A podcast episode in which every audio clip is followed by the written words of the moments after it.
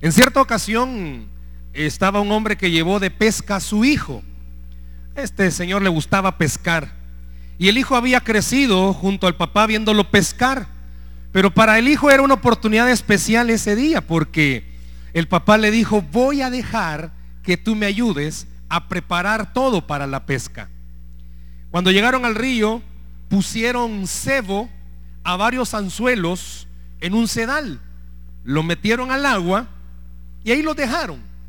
Se fue el papá con el hijo a hacer ciertas cosas. Al paso de unos minutos regresaron.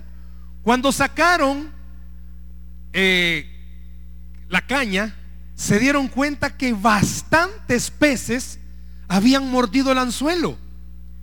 El niño muy contento le dijo al padre, yo sabía todo el tiempo, papá, que conseguiríamos atrapar muchos peces. El padre junto al hijo volvieron a cebar y lanzaron el anzuelo y volvieron a hacer lo mismo. Dejaron el anzuelo ahí y se fueron. A los minutos volvieron a regresar. Cuando sacaron el anzuelo se dieron cuenta que más peces habían picado y habían atrapado. Y el niño volvió con mucha alegría a decir, yo lo sabía, papá. Y el padre ya, con la inquietud, ¿verdad? Que dos veces el hijo se lo había dicho, se le queda viendo al hijo y le dice, explícame, ¿cómo las dos veces tú sabías que iban a, a pescar los peces? El hijo se le queda viendo al padre y le dice, ah, es que las dos veces oré y le dije al Señor que pescaran los peces. Una tercera vez el padre lanza el anzuelo y lo deja ahí. Se van y regresan a los minutos y sacan el anzuelo. Y no había picado ningún pez. El niño muy triste se le queda viendo al papá y le vuelve a decir, yo sabía que no iba a pescar ninguno. ¿Por qué? le dijo el papá. Porque esta vez no oré ¿Y por qué no oraste? Porque no le pusiste cebo al anzuelo. No hiciste lo mismo que ya habías hecho. Por eso yo no oré. Usted y yo muchas veces nos pasa lo mismo.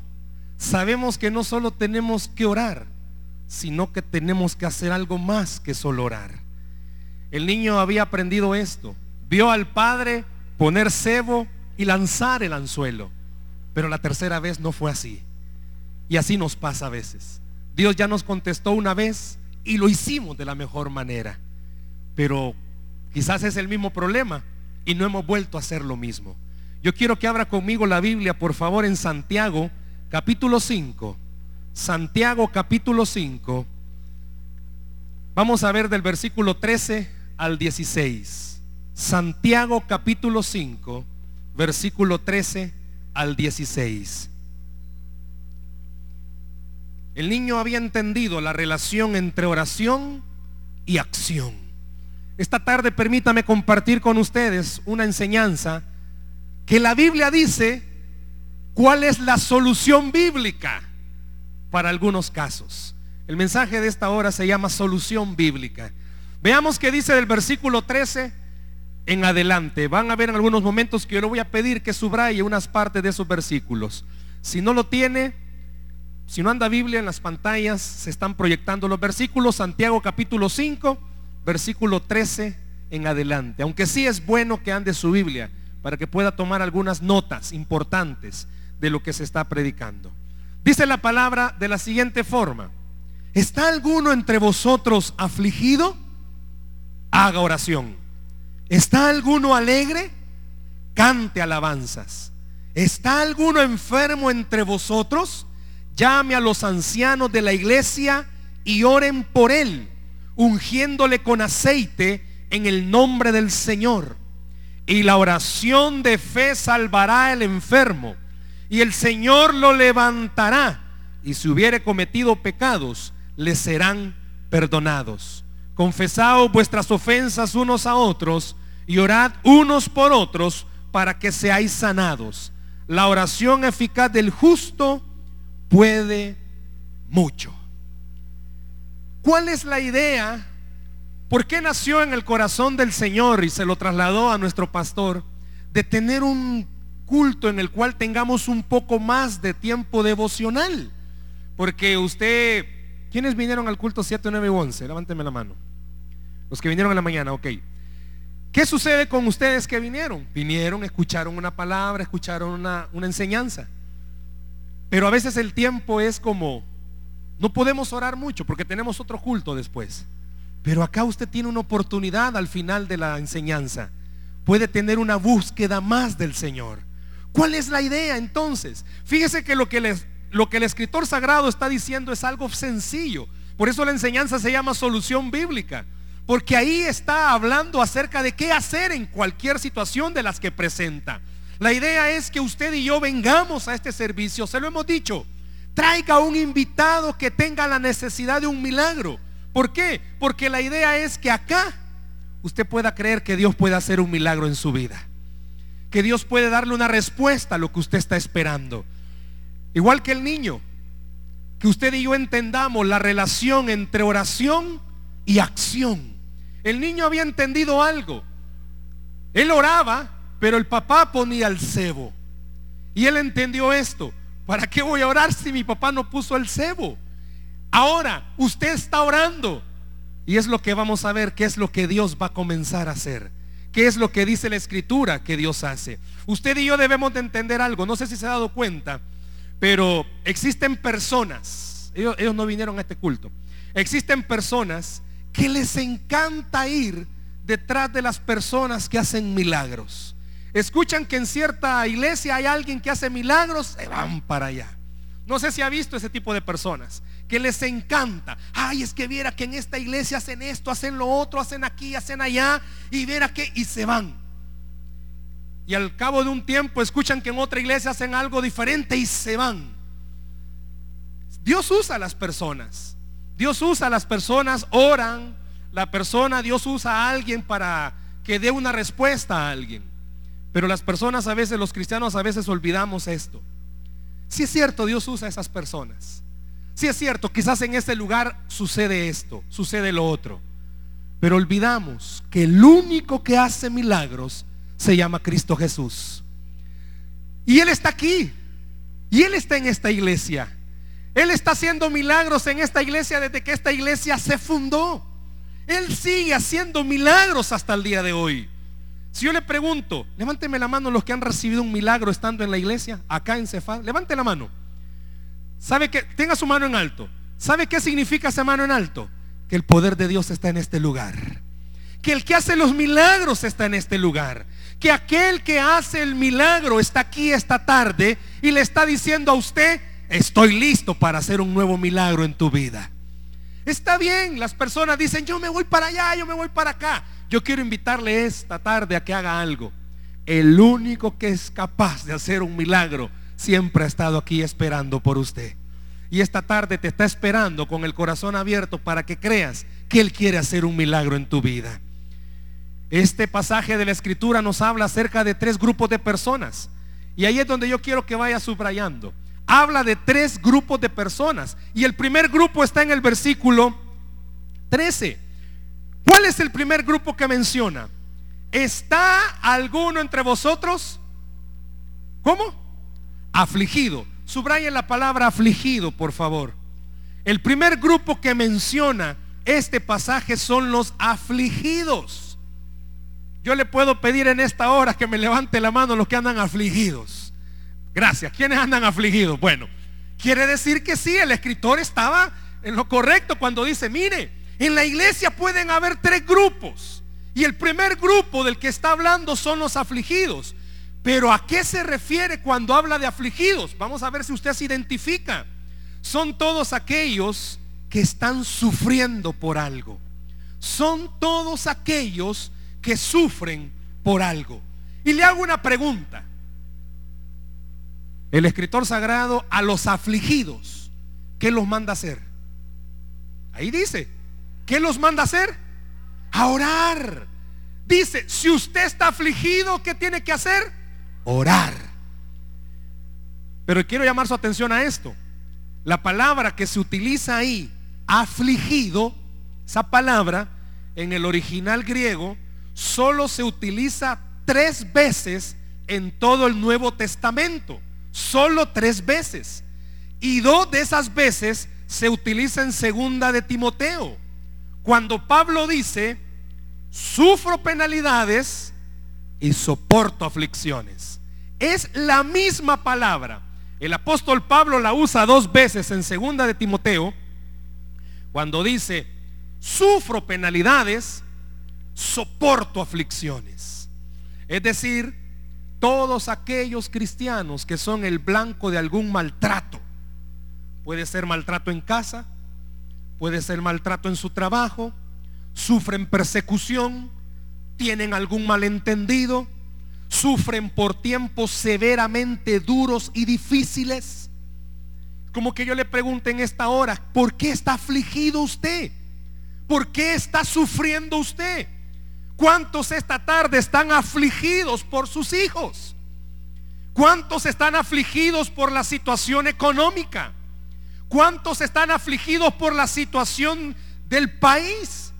Ah, pues a ese grupo se está refiriendo aquellos que están sufriendo, aquellos que no están tranquilos. Quiero llamar la atención a esto. No está hablando de enfermedad. A ellos más adelante los toca. Aquí está diciendo a todos aquellos que están afligidos, no pueden dormir. ¿Por qué? Porque hoy vamos comenzando mes, pero ni siquiera ha pagado el mes que acaba de terminar. El vehículo de repente comenzó a fallarle de repente comenzó a tener problemas de relación con sus hijos. Su hija ha comenzado a tener amistades que a usted no le parecen. Está sufriendo, está afligida. Quizás en la colonia donde usted vive ya se comienzan a escuchar rumores de, renta o esto. Está afligido. No sabe cómo hacer. Está escuchando que van a haber recortes en su trabajo. Está afligido. ¿Qué tipo de aflicción es la que usted está atravesando? Pudiéramos poner una lista enorme de todas las cosas que le están afligiendo. Pues Dios a usted esta tarde le está diciendo, tú que estás afligido, ora. Eso es lo que dice el versículo, ora. Escúchelo bien, ora. Está afligido porque no sabe cómo va a ser, ore. Es que no puedo dormir, ore. Y es que en mi trabajo que voy, ore. La solución que Dios le está diciendo es ora. ¿Está alguno de ustedes afligido? Ore. En ninguna parte de este versículo se le está prometiendo que las cosas van a cambiar rápido. Escuche eso. En ninguna parte del versículo dice el dolor se le va a desaparecer después de el dolor de aflicción se le va a desaparecer después de orar. En ninguna parte le está diciendo Después que hayas orado, las cosas van a cambiar. Pero lo que sí le está diciendo es, indirectamente, que su obediencia le va a traer bendición. Que aunque ahí no diga que después de orar las cosas van a cambiar, usted le está creyendo a quien le está mandando a orar, que es Dios.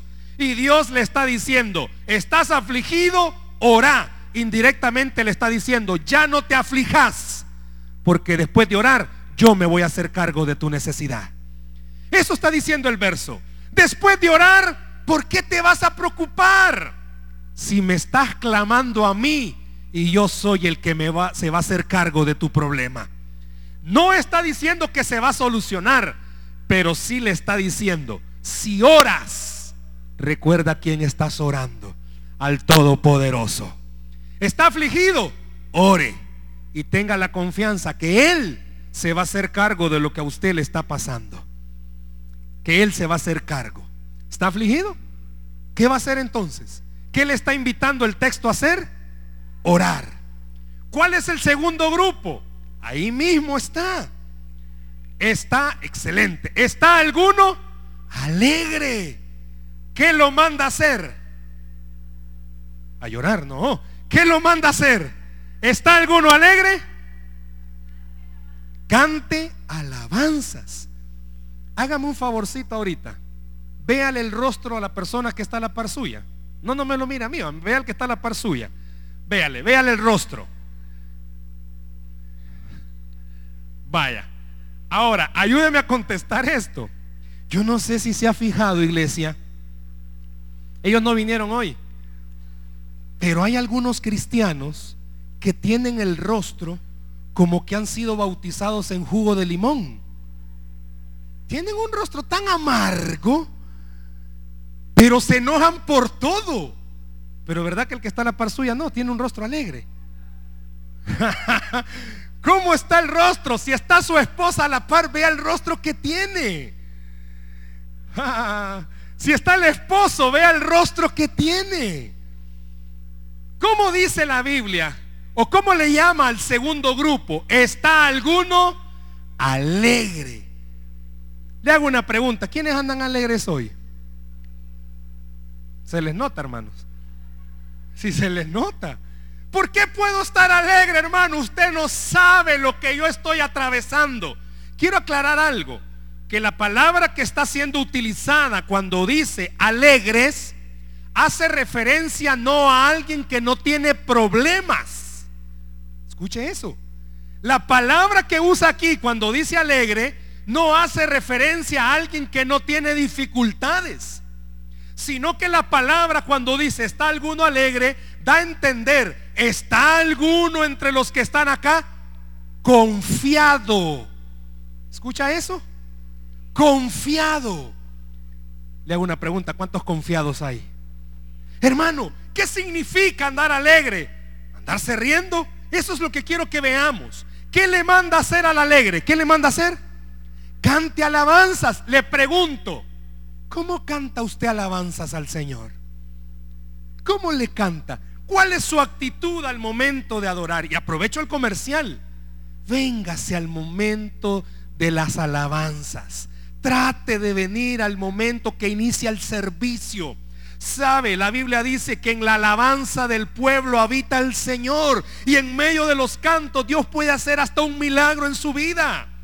Por eso hay algo interesante en esta parte. Dice que los que se reúnen en la iglesia hay afligidos, pero también hay alegres, es decir, confiados. El, el, hermanito, en este caso, Katy emocionada, cantando de júbilo, y quizás usted estaba ahí. ¿Eso es alegre? ¿Cuántos pueden darle un fuerte aplauso al Señor esta tarde? Pero fuerte aplauso a Él. ¿Cuántos pueden darle un grito de júbilo al Señor? ¿Cuánto coyote salió? No, ¿cuántos pueden darle un grito de júbilo? ¿Por qué gritamos? Ah, porque están locos. No. Porque dice, ¿está alguno confiado? Demuéstrelo entonces que aunque su situación sea difícil, su canto para él sea un canto de confianza, de poder decirle, Señor, me falta el pisto, pero tengo al dueño del oro y la plata conmigo. Quizás usted vino esta tarde enfermo, le duele alguna parte de su cuerpo, pero cuando usted canta con júbilo, ¿sabe qué sucede? Usted le está diciendo al diablo mismo, aunque mi cuerpo está doliente, mi corazón está confiado en que Él me va a sanar. Por eso dice, ¿está alguno alegre? ¿Está alguno confiado? Cante alabanzas. Por eso en la casa no hay mejor medicina para alegrarle el ambiente a toda la gente de la casa. Acuérdese antes cuando escuchaba al hermano Vicente Fernández y cosas por el estilo. Ahí andaba todo alegre. Igual en su casa ahora. Que le escuchen sus vecinos que está escuchando alabanza. Mire, aunque no pueda cantar, hermana, cante. Póngale tiro a los vidrios, cante con alegría. Hermano, aunque usted cante todo desentonado, cántele al Señor. Cántele. ¿Sabe por qué? Porque dice que el corazón alegre hermosea el rostro. Y cuando yo estoy pasando por dificultades y de mi ser, de mi interior sale un canto para el Señor, ¿sabe qué hace el Señor? Se goza. ¿Sabe por qué se goza? Porque sabe que ando en problemado. Y aún así le estoy cantando con alegría a Él. Dios ha hecho milagros en usted en el pasado. Usted me levantó su mano. Esa es la clave para tener confianza. Que Dios sigue siendo el mismo. Si ya un día le proveyó, Dios te va a volver a proveer. Si un día Dios ya le sacó de alguna situación, Dios va a volver a sacarle de esa situación. Por eso dice, ¿está alguno entre vosotros alegre? Vuelva a ver a su hermano, por favor. Véale el rostro que tiene. Yo sé que algunos tienen rostro de que le deben al sitio, pero véale el rostro. Véale el rostro a su hermano. Es un rostro alegre. Hágame un favor, dígale al que está la par suya, alégrate en el Señor. No, pero dígaselo bien, va. Alégrate en el Señor.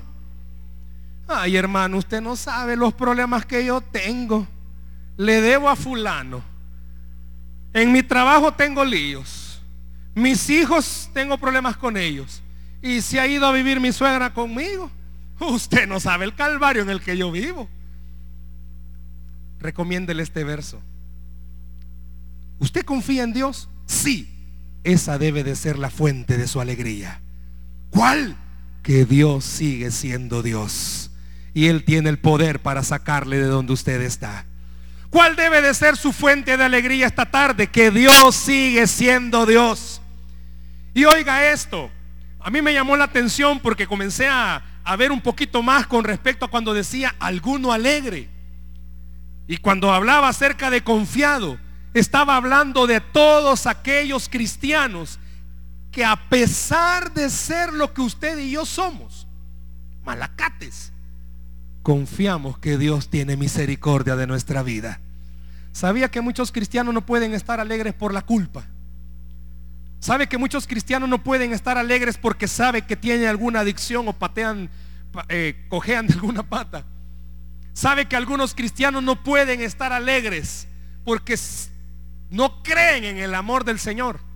Este versículo le está diciendo, ¿está alguno de ustedes perdonado aquí por la sangre de Cristo?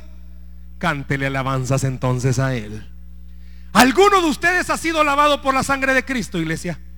¿Cuántos han sido lavados por la sangre? No cree que es motivo suficiente para lavarlo a Él. Le ha rescatado del infierno, le ha rescatado de lo malo. Por eso esta tarde le dice, si crees que no hay motivos para estar alegre, solo recordad que te he hecho salvo por la sangre de mi Hijo Jesucristo. No cree que es motivo suficiente para estar alegre. Usted y yo tenemos entrada al reino por Cristo Jesús. ¿Está alguno alegre? Cante alabanzas. Pero también da un tercer grupo.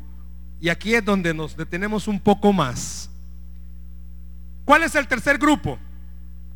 Versículo 14. ¿Está alguno enfermo? ¿Cuántos enfermos habrán esta tarde? ¿Cuántos tendrán familiares enfermos esta tarde? Vea lo que dice esta parte de la escritura. ¿Está alguno entre vosotros enfermo? La palabra enfermo, se me olvidó decirle que subrayara donde decía alegre subraya ahora donde dice enfermo, que es el tercer grupo. La palabra que utiliza aquí el escritor sagrado para hacer referencia a los enfermos se traduce como estar débil. Escuche eso, estar débil, es decir, sin fuerzas, incapacitado, que no puede moverse, que es tan difícil la enfermedad que tiene. Alguien en esta tarde puede padecer de alguna enfermedad crónica que sí le permita caminar. Pero solo esa persona sabe lo difícil que es vivir con eso. Puede ser que alguien esté acá con un problema muy serio, que usted le vea caminar y le vea desenvolverse. Pero llegan ciertas horas del día en que ya se vuelve difícil estar quieto. ¿Se conoce personas así? Que de día andan tranquilos, pero de noche no pueden dormir. O al contrario, de noche pasan como que si no tienen nada y de día tienen dolores, tienen malestares. A ese grupo, ¿qué los manda a hacer? A los afligidos los manda a orar. A los alegres los manda a cantar. Pero a los enfermos, ¿qué los manda a hacer? ¿Perdón? Observe lo que dice. El enfermo tiene que tomar una iniciativa. ¿Cómo es eso? Si no se puede mover, si dice que está todo débil. a los enfermos les dice, llamen, pidan ayuda. Oiga eso, pidan ayuda. Yo no sé cuántos se van a identificar en esto, pero muchas veces usted se ha enojado porque un pastor o un líder ni cuenta se dio que estaba enfermo, que estaba enferma. Hoy como el Facebook le permite a uno desahogarse, va. A ver, una persona pone en el Facebook como que Dios lo leyera, va, Dios te pido esta mañana. No, Dios no tiene Facebook. Pero alguna gente se resiente porque cree que los pastores o los líderes en la casa tienen un tablero con el nombre de todas las personas que se enciende la lucecita del hermano tal cuando está enfermo. No, hermanos, eso no hay. No hay ningún tablero que a uno le indique cuando alguien está enfermo. Por eso el escritor le dice al que está enfermo, llame, informe, dígale que está enfermo. ¿Para qué? Y aquí es donde viene la parte importante. Muchas veces usted ha caído quizás en alguna enfermedad y nadie se ha dado cuenta. Porque quizás usted nunca dijo nada. Pero ¿para qué el escritor le está diciendo al enfermo, llama? ¿Por qué? Porque le está diciendo, llama a los ancianos de la iglesia. Para que los ancianos hagan dos cosas. ¿Qué dice ahí que tienen que hacer los ancianos? ¿Perdón? para que oren por ellos ungiéndole con aceite. Si se fija hay algo aquí implícito. A los enfermos les está diciendo, dígale a alguien más que usted está enfermo. No para que el otro sepa que usted está enfermo, no. Pero vea a quién le tiene que decir que está enfermo. Dígale a un líder. Por eso es importante que usted pertenezca a una célula.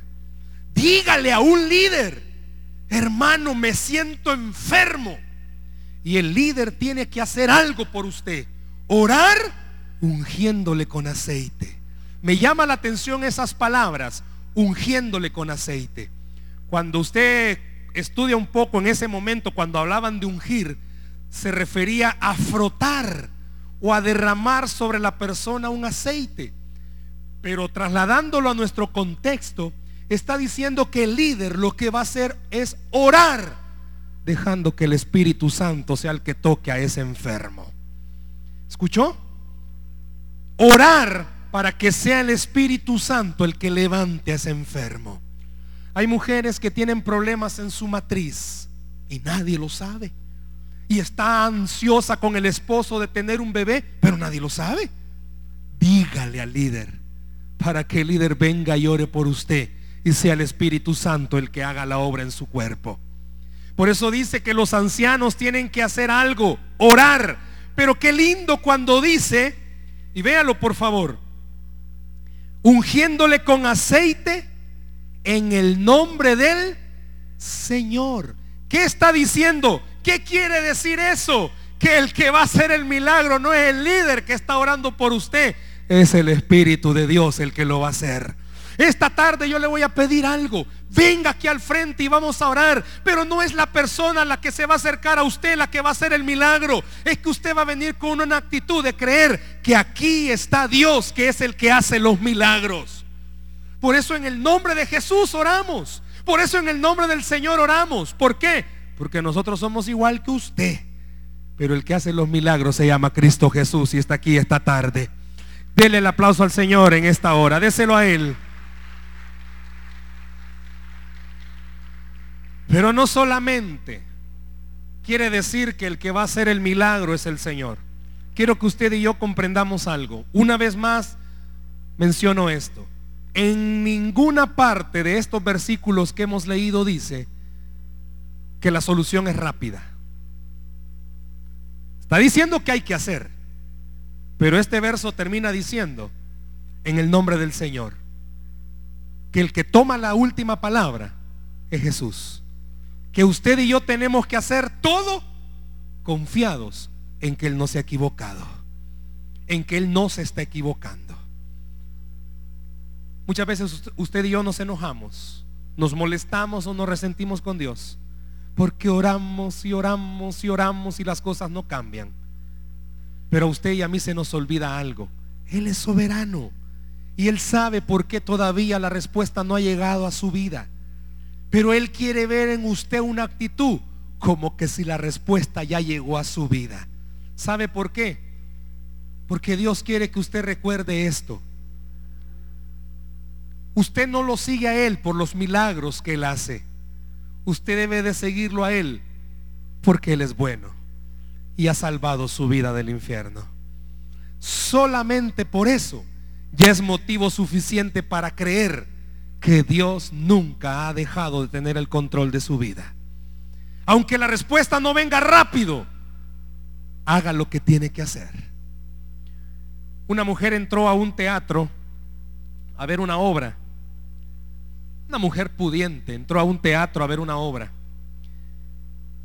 Y era tan emocionante la obra que estaba viendo que cuando se levantó a aplaudir no se dio cuenta, pero un collar de perlas finísimo se le cayó. Llegó a su casa y se vio en el tocador cuando de repente ve que el collar no estaba. Llama rápidamente al teatro y le dice, soy fulana de tal, solo el nombre y se me perdió un collar de perlas. Le dijo el del teatro, permítame en línea, lo vamos a ir a buscar. Después de unos minutos encontraron el collar.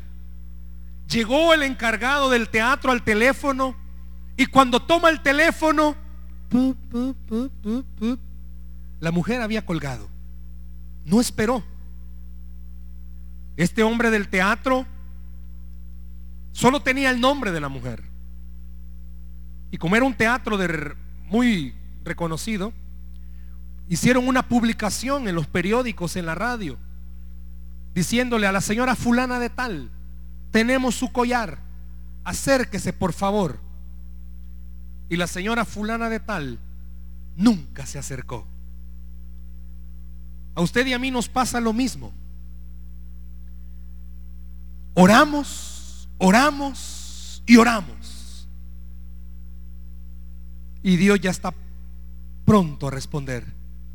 Pero como nos cansamos de orar, nos levantamos de donde estábamos orando y nos vamos. Perdemos la oportunidad como la mujer perdió su collar. Muchas veces usted ha perdido la paciencia esperando una respuesta de Dios. Y se enoja.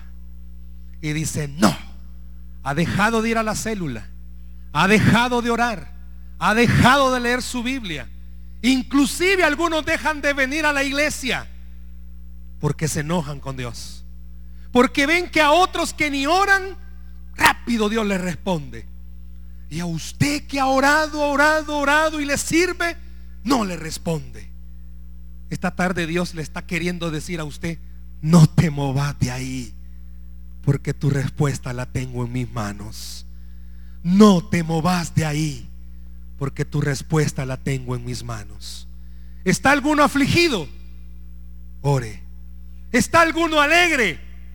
Cante, pero cante de verdad. ¿Está alguno enfermo?